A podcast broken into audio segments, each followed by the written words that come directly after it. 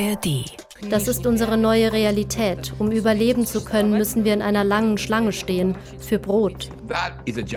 Das ist ein Genozid. Genau das passiert dort. Denn die Blockade des Lachin-Korridors hat den Zweck, diese Menschen auszuhungern.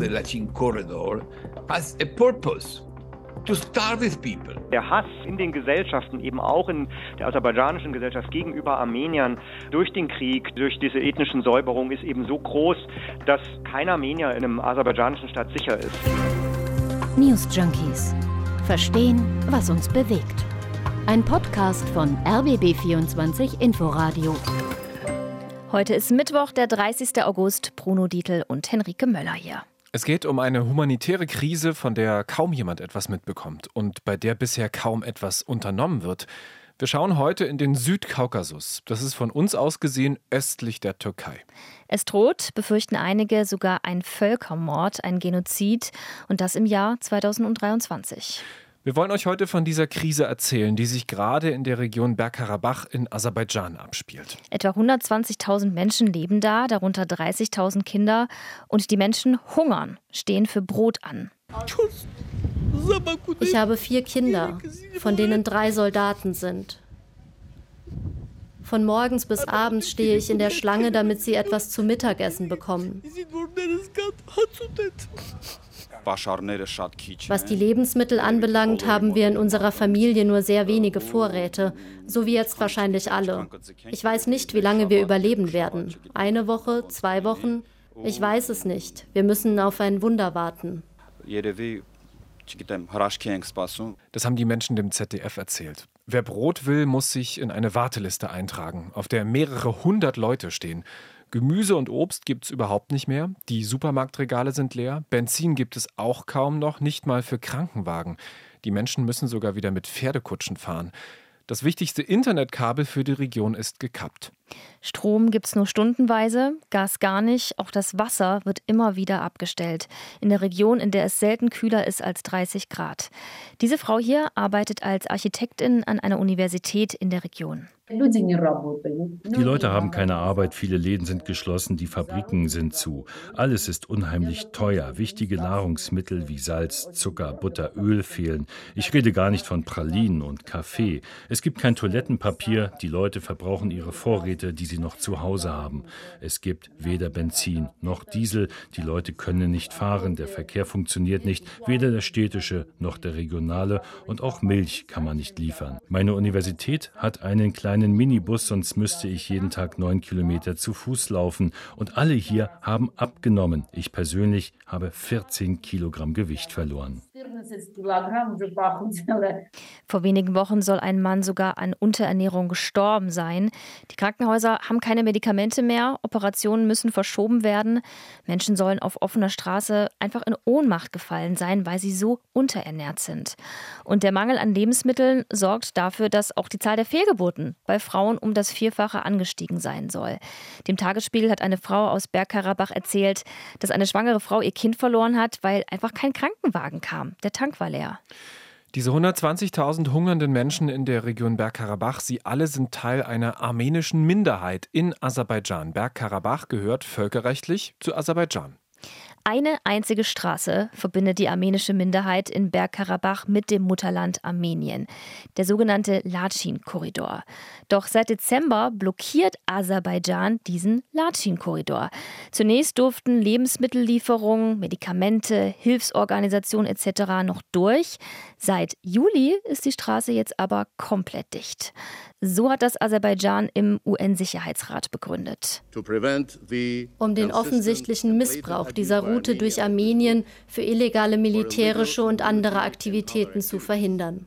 Ende Juli hat Aserbaidschan sogar einen Krankenwagen des Internationalen Roten Kreuzes angehalten und den Patienten, der da drin lag, festgenommen. Luis Moreno Ocampo, der ist ehemaliger Chefankläger des Internationalen Gerichtshofs. Er findet für diese Blockade harte Worte. Das ist ein Genozid. Genau das passiert dort. Denn die Blockade des Lachin-Korridors hat den Zweck, diese Menschen auszuhungern. Aber warum lässt Aserbaidschan keinerlei Lebensmittellieferungen mehr durch? Was ist der Grund für diese Blockade? Woher kommt der Konflikt? Um die Region Bergkarabach. Und wieso schreitet die internationale Gemeinschaft nicht oder nur sehr zögerlich ein? Antworten heute bei den News Junkies. Wir freuen uns wie immer über euer Abo in der ARD Audiothek. Die Blockade ist die letzte Eskalationsstufe im Konflikt zwischen Armenien und Aserbaidschan um die Region Bergkarabach. Und dieser Konflikt reicht tatsächlich schon 30 Jahre zurück. Er beginnt mit dem Zerfall der Sowjetunion 1991. Armenien und Aserbaidschan, die waren beide Teil der Sowjetunion. Nach dem Ende der Sowjetunion haben beide Länder um ihre Unabhängigkeit gekämpft. Zehntausende Menschen wurden dabei getötet, Hunderttausende sind geflohen. Aserbaidschaner nach Armenien Armenien, Armenier nach Aserbaidschan. Ja, und welche Regionen gehören denn nun zu Aserbaidschan? Welche zu Armenien? fragten sich die beiden Länder in der Zeit. Also diese Unabhängigkeitskriege waren sehr gewaltsam, haben viele Opfer gefordert. Stefan Meister von der Deutschen Gesellschaft für Auswärtige Politik. Also sind ja beide Staaten äh, mit einer relativ hohen, einen relativ hohen Anteil auch äh, der jeweilig an, jeweiligen anderen Ethnie. Und ähm, in diesem äh, Zerfall der Sowjetunion und der Nationenwerdung sozusagen von zwei unabhängigen Staaten hat man im Prinzip dann äh, massiv auch ethnische Säuberungen durchgeführt. Also da hat einfach jede Familie auch ähm, Tote zu beklagen und äh, diese, dieses Thema ethnische Säuberung ist auf beiden Seiten emotional natürlich sehr, sehr aufgeladen. Und während dieser Zeit, in der Armenien und Aserbaidschan um ihre Unabhängigkeit gekämpft haben, kam natürlich auch die Frage auf, was ist mit Bergkarabach? Wohin soll diese Region gehören? Da leben überwiegend Armenier. Deshalb wollte Armenien die Region für sich beanspruchen. Aserbaidschan war aber der Meinung, Bergkarabach liegt auf ihrem Gebiet, das gehört also ihnen. Und Bergkarabach selbst, die haben sich währenddessen 1991 für unabhängig erklärt, wollten also weder zu Armenien noch zu Aserbaidschan gehören. Diese Unabhängigkeit wurde allerdings weder von der internationalen Staatengemeinschaft noch von Aserbaidschan oder Armenien akzeptiert. Der Kampf um Bergkarabach ging also weiter und hat 1994 auch einen ersten Sieger, Armenien nämlich. Armenien erobert damals nicht nur Bergkarabach, sondern auch sieben umliegende Regionen, die eigentlich zu Aserbaidschan gehört haben.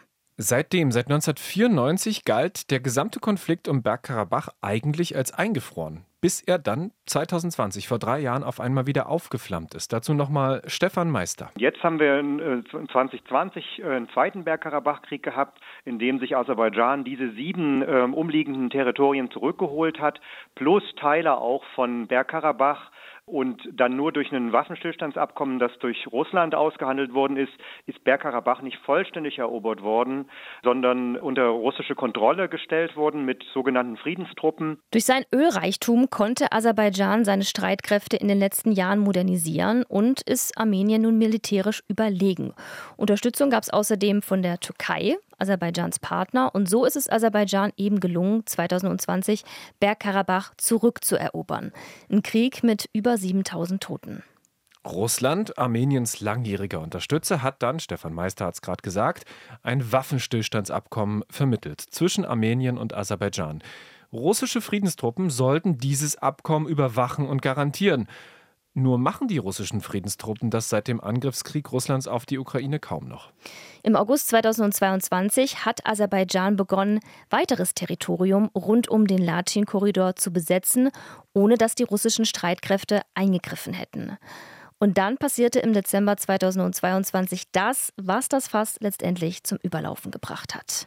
Aserbaidschanische Umweltaktivisten haben eine Straßensperre errichtet auf dem Gebiet des Latschin-Korridors, angeblich um gegen armenische Rohstoffplünderung zu demonstrieren. Erst sind es nur Verkehrsbehinderungen, dann wird daraus ein fester, bewachter Grenzkontrollposten. Wer nach Bergkarabach will oder von dort raus, muss erst an diesem Checkpoint vorbei. Am 12. Juli verkündet dann der aserbaidschanische Grenzschutz eine Schließung des Latschin-Checkpoints. Grund sollen Schmuggleraktivitäten gewesen sein, angeblich von Hilfsorganisationen wie dem Roten Kreuz. Aber natürlich geht es bei der Blockade nicht primär darum, Schmuggel zu unterbinden.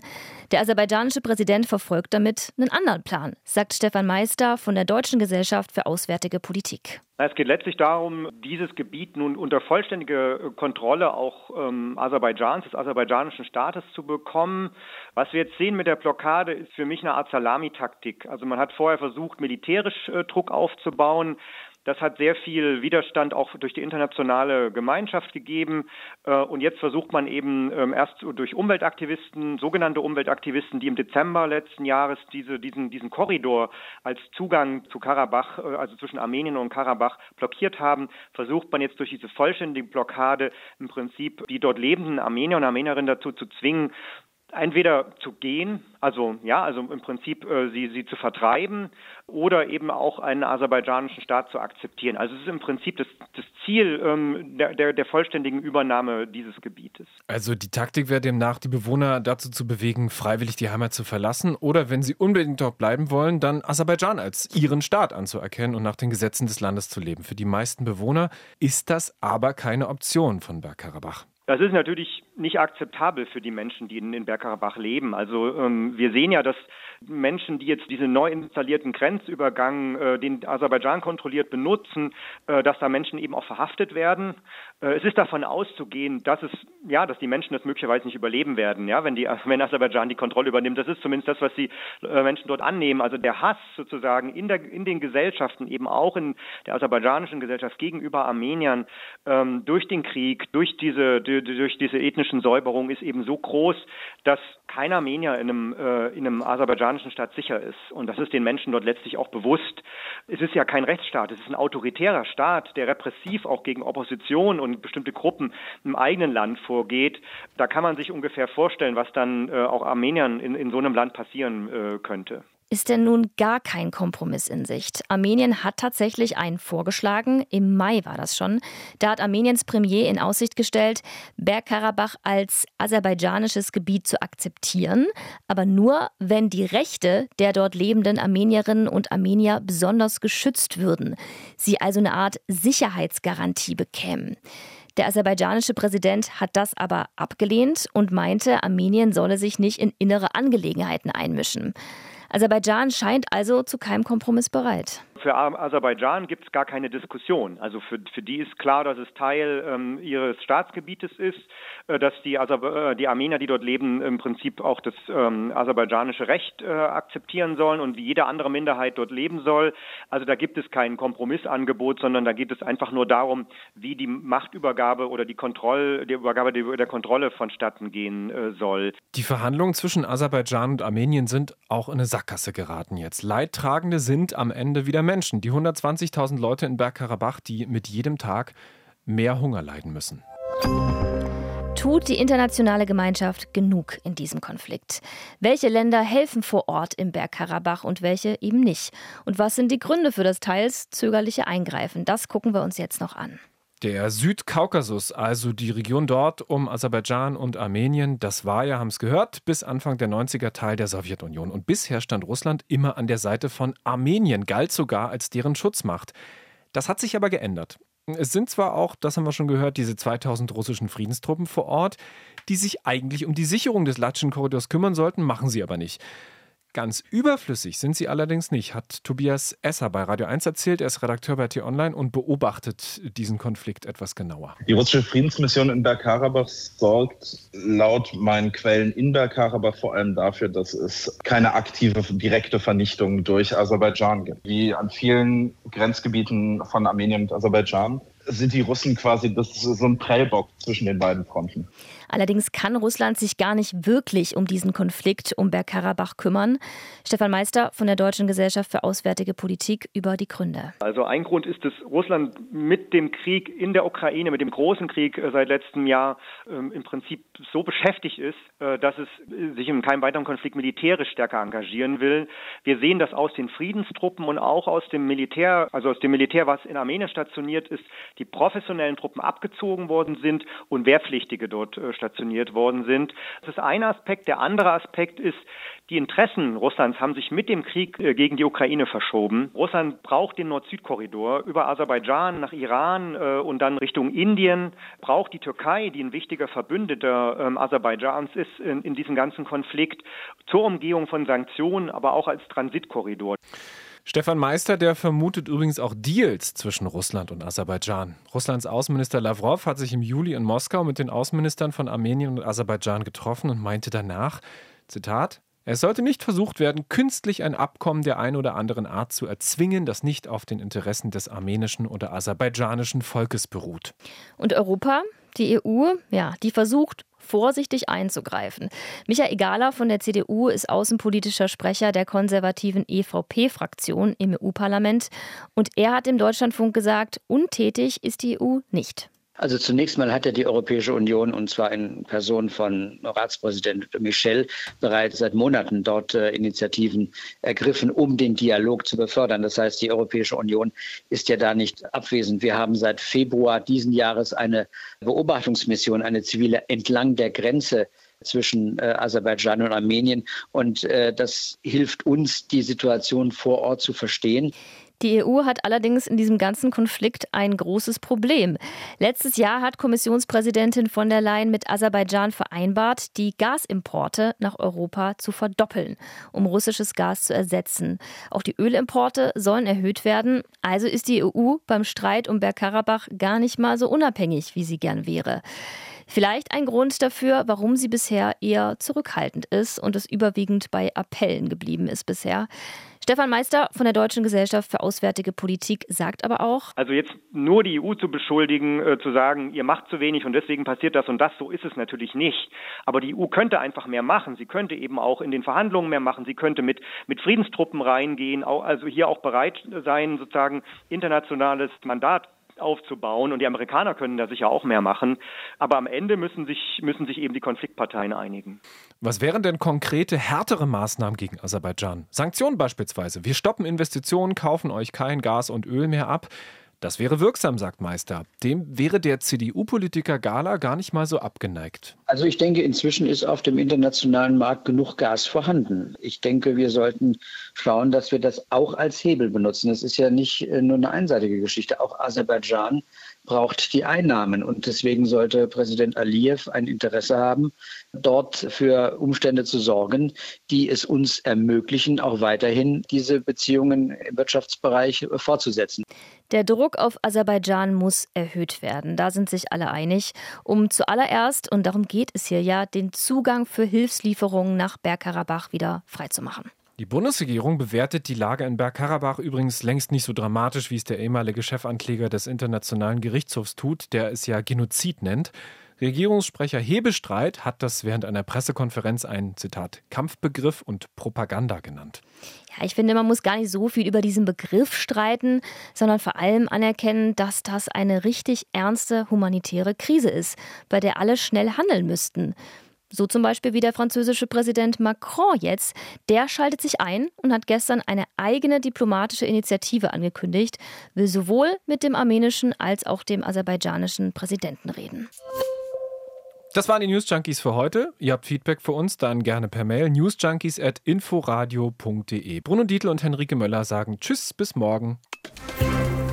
News Junkies. Verstehen, was uns bewegt. Ein Podcast von RBB24 Inforadio. Wir lieben das Warum.